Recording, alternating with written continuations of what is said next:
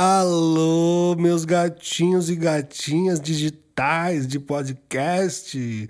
Tá todo mundo isolado em casinha, tá todo mundo seguro. Olha lá, e não vamos espalhar o coronga, hein, filhas da mãe. É o seguinte, hoje a gente tem um assunto muito louco, mas antes de começar o assunto, eu quero resgatar um negócio aí. Tem as pessoas pedindo para ter uma música, ter um tema do Anatomia para abrir, porque é muito árido eu começar falando blá blá blá, não tem uma vinheta? Como assim? Não tem uma música, tema? Então a gente vai fazer agora, pra tocar guitarra aqui plugada. Oh, yeah! Anatomia da canção, um podcast tão legal. Eu falo um monte de groselha e você pega na minha mão. Pega na minha mão, gatinha. É o seguinte, meus chuchuzitos. Vocês repararam a pilantragem dos quatro acordes que eu usei? Os quatro acordes do Apocalipse. É foda, porque qualquer bosta que você coloca em cima desses acordes fica legal. Fica, parece uma música de verdade. Até quando eu falo pra você pegar na minha mão. A parada é a seguinte, meus pituquinhos, minhas chuchuquitas. Tem um vídeo de 2012, 2011, eu acho, de uma banda chamada The Axis of Awesome, que pegaram esses acordes e tocaram todas as músicas do mundo que existem Não são todas, mas são tipo umas 80 músicas que eles juntaram numa música só com esses quatro acordes. Ou nessa sequência, né, que é o primeiro, 5, 6 menor, 4, ou daqui.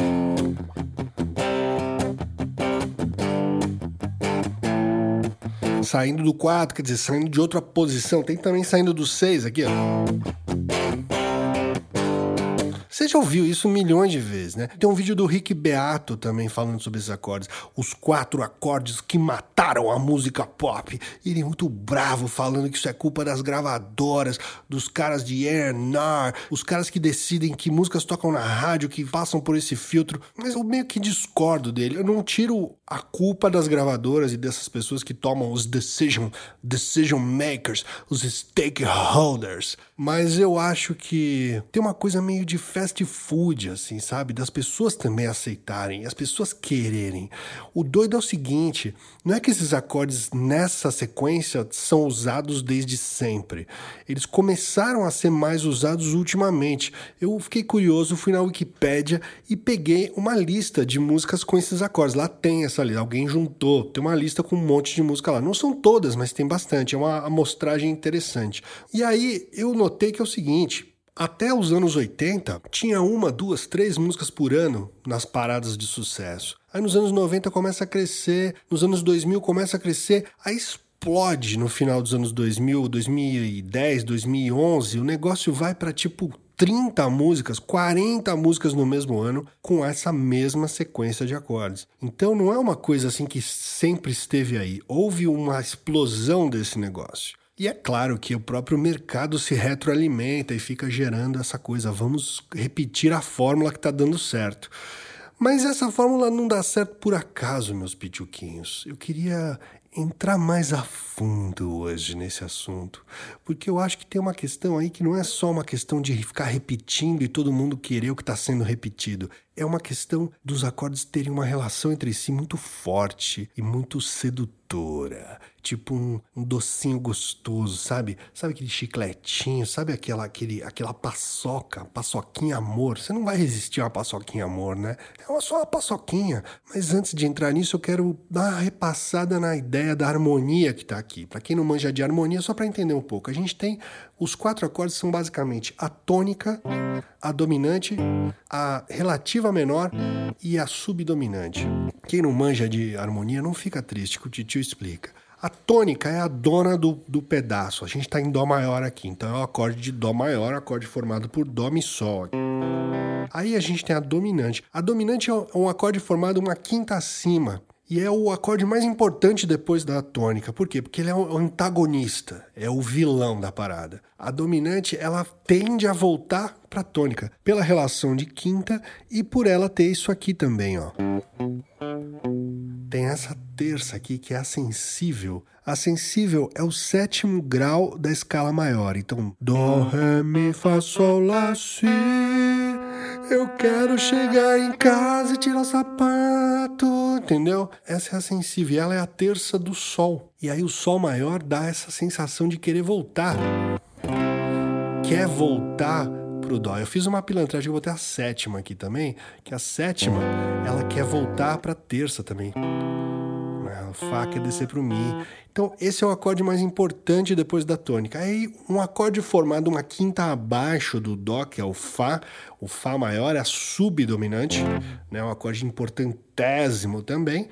E a gente tem a relativa menor. O que é a relativa menor? Todo tom maior, no caso Dó, você desce dois graus para baixo, Dó, Si, Lá. Você tem a relativa menor. É como se fosse uma tônica tristinha é uma substituição da tônica, por isso chama relativa menor. É a relativa menor do acorde maior. Por quê? Porque é um acorde muito parecido. O Lá menor, nesse caso, é formado por Lá, Dó e Mi. E o acorde da tônica é Dó, Mi e Sol. É só uma nota de diferença já faz esse acorde mudar de um para o outro. Entendido? Posso seguir? Ok. O lance é o seguinte: a tônica, a subdominante e a dominante, você tem tipo mil músicas com esses três acordes, né? Você, por exemplo, blues, né, inteiro formado em cima desses três acordes. Muito do rock and roll dos anos 50 é também formado em cima desses três acordes. A relativa menor que dá um lance mais sentimental para a coisa, porque ele é um acorde menor. Então a gente está em acordes maiores e tem uma, um acorde menor ali para dar um tempero mais emocional. E para a gente entender essa história, a gente tem que entender um conceito chamado ritmo harmônico, ou pulsação harmônica. Quando a gente concatena acordes um atrás do outro, a gente está criando alguma narrativa, com mais propósito ou menos propósito, com mais contraste ou menos contraste. Por exemplo, esses quatro acordes em outra ordem foram usados massacradamente nos anos 50. Olha só. O primeiro desce para relativa, vai para subdominante e vai para dominante. Isso aqui, Blue Moon, um monte de musiquinha dos anos 50 era assim, né?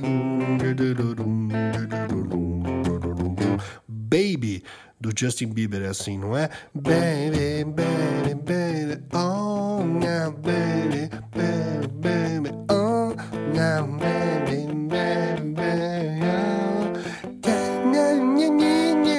que acontece aqui é que a ordem dos fatores muda o resultado, muda bastante. Quando a gente está na tônica, a gente vai para relativa, a gente mudou uma nota de um acorde para o outro. E a gente não criou grandes tensões, porque a relativa é meio que uma parente muito próxima da tônica. Aí a gente vai para a subdominante, que também é uma parente muito próxima da relativa, porque é uma nota só que muda também de um acorde para o outro, do Lá menor para o Fá maior, a gente só muda uma nota também. São acordes muito próximos. E aí a gente vai para a dominante, que cria essa vontade essa preparação de voltar para casa, certo? Se a gente for olhar essa sequência, ela tem um quase que um crescendo de distanciamento da tônica. Ela sai da tônica, vai para a relativa, que vai para a subdominante e aí chega na dominante e quer voltar para casa. No caso da sequência dos acordes do Apocalipse, não, ó. Eu tô aqui na tônica, eu já vou para a dominante que eu crio uma tensão, mas eu não resolvo de volta. Eu vou para a relativa. Faço uma chamada cadência de engano. Eu engano as pessoas achando que eu vou voltar para tônica, mas eu vou para a relativa menor. Aí eu vou para subdominante, que é um passeio agradável próximo da relativa, e aí eu volto para tônica da subdominante, uma, que é uma cadência chamada plagal, que não é uma cadência tão decisiva assim, né, como é voltando da dominante. Então a gente tem mais pulsação harmônica. A gente sai de um repouso, a gente vai para uma tensão. Aí a gente repousa relativamente na relativa e a gente vai para outra tensão moderada na subdominante que resolve na tônica e o ciclo continua. Então a gente tem um outro desenho de ritmo harmônico aqui com os mesmos acordes em outra ordem. Enquanto na cadência dos anos 50 lá, a gente tem um distanciamento da tônica, quase como uma onda que vai se erguendo para ser resolvida pela dominante. Aqui a gente tem essa pulsação mais clara: repouso, tensão, repouso, tensão sendo que a dominante nunca resolve para a tônica. E isso é uma das coisas que confere uma certa modernidade para esses acordes. Hoje eles já são velhos e batidos, mas quando eles aparecerem, começaram a ser usados bastante, principalmente nos anos 70 e 80, é essa coisa de não resolver da dominante para tônica, que é uma cadência velha, uma cadência antiga, que nos leva um pouco para aquela mesma ciclicidade do episódio número 2, o Aginomoto, que são três desses acordes na real, né? Que é a subdominante, relativa menor e a dominante. Ficava nesse ciclo sem fim, a gente está sempre flutuando e nunca chega na tônica. Nesse caso, a gente passa pela tônica, mas a gente nunca tem a sensação de precisar voltar para a tônica, porque a dominante sempre vai para a relativa. É um detalhe, mas esse detalhe faz muita diferença nesse encadeamento. E o fato de você pular entre relaxamento e tensão te dá sempre uma sensação de pulsação. Lembra do episódio 201, essa história do pulso? Aqui também você tem essa sensação da pulsação harmônica, que está sempre se movimentando de uma forma previsível. Por isso que te dá um aconchego, te dá um conforto. Você sabe para onde vai, você não tem muita dúvida. É tipo aquela voltinha de montanha-russa, mas naquela montanha-russa que vai criancinha pequena. Tem um uh ali, mas está tudo bem. Quando você sai da tônica, vai para dominante e aí você vai para relativa menor, é tipo aquele friozinho na barriga quando você passa numa lombada mais rápida. É só isso. Outra coisa bem interessante aqui é que a gente está trabalhando com acordes muito simples. São acordes tríades sem extensão e são os quatro acordes mais importantes do sistema tonal. É quase como se isso aqui fosse fadado a ser ingênuo, fadado a ser infantil. E quando eu falo isso, não é criticando, mas é aquela coisa, como eu falei lá no começo, é um chiclete, é uma paçoca, é uma coisa gostosinha, não tem nenhuma profundidade. Não é um. Se você fizer uma analogia com comida, não é aquela comida sofisticada, cheia de nuances, com retrogostos. Não, é tipo um arroz com feijão basicão da sua casa. Então tem uma coisa confortante, uma coisa aconchegante desses acordes, que faz com que você se identifique rapidinho com eles. Agora, o outro lado dessa moeda é que justamente que nenhum chiclete que você põe na boca, masca e dali a três minutos está sem gosto, esses acordes também têm essa característica. Se você ficar massacrando eles numa música, eles vão ficar chatos, vão ficar sem graça e você não vai querer mais ouvir. Aquilo não vai te alimentar realmente, é só um saborzinho a mais. E aí a gente cai numa outra questão que é a seguinte: o uso desses acordes antigamente, vamos, vamos voltar para Beatles, por exemplo. Beatles teve, que eu me lembro, duas músicas que usam esses acordes. Uma que foi sucesso, Let It Be, e a outra que é Oh Darling, né? Nenhuma delas repete essa sequência até o final. É, começa com a sequência e já vai para outro lugar. Na realidade, várias músicas da lista que eu peguei na Wikipedia não são só esses acordes. Já No Ama No Cry do Bob Marley são, é, So Lonely do Police sim, mas muitas outras músicas usam esses acordes em algum trecho da música, ou na introdução, ou num verso, ou em um refrão. E aí quando a gente chega nessa explosão que aconteceu nos anos 2010, 2011, 2012, a gente encontra esses acordes ciclicamente o tempo inteiro na música, que me levanta uma outra questão que não tem a ver com os acordes. E não vamos culpar os acordes e não vamos culpar os caras das gravadoras. Vamos culpar as pessoas produzindo, que estão sentadas produzindo num programa de computador, onde elas colocam esses acordes e ficam repetindo aquele ciclo e criando em cima do ciclo. Não que isso seja ruim, mas é uma questão da tecnologia que a gente está usando, né? Se a gente voltar lá nas músicas dos anos 30, 40, aquele cancioneiro mais clássico, você tinha encadeamentos de acorde que iam mudando ao longo do verso e nunca se repetiam. Eles tinham um ciclo de começo, meio e fim muito mais longo. Hoje em dia, não. Você tem um ciclo de quatro acordes, às vezes em dois compassos ou quatro compassos, e uma letra que fica blá blá blá blá blá, em cima disso a música inteira. Aí você tem variação de ritmo de letra, você tem variação melódica, mas a base harmônica fica a música inteira na mesma coisa. E eu tenho essa hipótese que a tecnologia gerou isso, não só com esses acordes, mas com vários outros ciclos de acordes, de quatro acordes, de três acordes, que ficam rodando uma música inteira. Acho que isso é uma praga da nova era da produção digital. E aí você me pergunta: ah, então se eu quiser ter a música mais tocada do ano, é só eu usar esses acordes?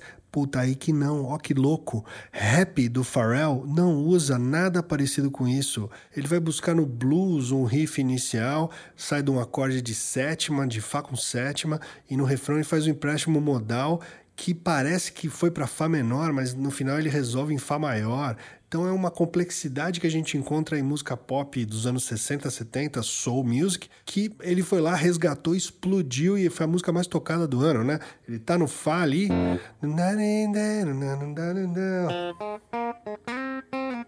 Então é Fá menor, provavelmente. Aí ele vai para pro, pro refrão. E aqui você pede para resolver no Fá menor, mas ele resolve no maior. Muito doido, é outro vocabulário. Não tem nada a ver com esse vocabulário tonal, tríades, harmonia tradicional. Uptown Funk também é outra parada, é soul funk, aquela coisa primeiro grau menor com sétima, quarto grau maior com sétima clássico de soul. É, 24 Karat Magic do Bruno Mars também. Um façus Talvez por ter usado um vocabulário tão diferente desse outro tonal super básico da tríade, que essas músicas tenham despontado, tenham gerado mais interesse. Talvez, olha só que coisa louca. Talvez o nível de complexidade um pouco mais interessante, um pouquinho mais complexo, gere uma sensação de novidade. Uma coisa curiosa, porque eles foram buscar acordes que eram usuais nos anos 60, nos anos 70, trouxeram para hoje em dia o negócio explodiu. Talvez tenham criado mesmo um contraste com o que estava rodando, com o papel de parede musical musical rodando nas rádios, chega uma coisa diferente, interessante e explode, faz muito mais sucesso do que os nossos acordezinhos fofura. O lance é que os acordezinhos fofura, os quatro acordes do Apocalipse, eles estão aí permeando o pop até hoje. Você liga a rádio, ele vai estar tá tocando. Você vai na parada de sucesso, vai estar tá na parada de sucesso, porque são acordes certeiros. Você não tem nenhum questionamento muito grande numa música que usa esses acordes. E talvez você não queira. Talvez você queira fazer uma música que é simples e gostosinha de ouvir. E você vai usar esses acordes sem medo de ser feliz, meus queridinhos. Sem julgamento. Se funciona para sua narrativa, para sua historinha bonitinha que está criando aí, taca-lhe pau. Eu já paguei muito o esquinho das crianças com esses acordes, fazendo muitas trilhas bonitinhas, muitas musiquinhas por aí. Vamos lá, vamos ser felizes, meus pituco. Não vamos xingar, não. Mas vamos entender como é que funciona e por que que funciona e por que que você vai usar, por que que você não vai usar. É isso, meus pituco. hoje foi essa história dos quatro acordes, tentando explicar esse mistério, tentando quebrar esse segredo e expor essa verdade para o mundo. Não, não é isso. É só uma análise, uma hipótese que pode ser também tudo furada. Tá bom? Essa semana foi isso. Espero que vocês tenham gostado. Meus gatinhos, minhas gatinhas. Sabe o que eu ia pedir? Eu queria que vocês filmassem a caminhada decisiva. Eu queria que vocês voltassem lá no episódio 201 e na hora que tocar a Dua Lipa, você dá uma, dá uma chacoalhada na bundinha e filmar você andando assim, ó. Andando, vai, e dando, então, e dando. Putz, ia ser louco aí vocês mandarem isso pra mim e fazer um clipe para vocês. É isso aí, meus pituquito. Ah, eu queria falar mais uma coisa também, fechando. O Carlos Nunes, um dos ouvintes mais apurados, mais atentos aqui do podcast, levantou uma parada que eu não falei no, no quando eu estava falando da caminhada decisiva lá, do baixo do Bernie Edwards, lá do Chic, que tem um sample no, na Dua Lipa, né, no Break My Heart, que é e Nexus, né? Vocês notaram lá? Tem lá, que é do Nile Rodgers, que é o guitarrista do Chic. Ó, ó, ó, conexão! Uou! Mind blowing! Bom, meus gatinhos, é isso aí. Tchau, beijo pra vocês. Fica bem aí, tá, meus tchutchuquitos? Tchau, até mais.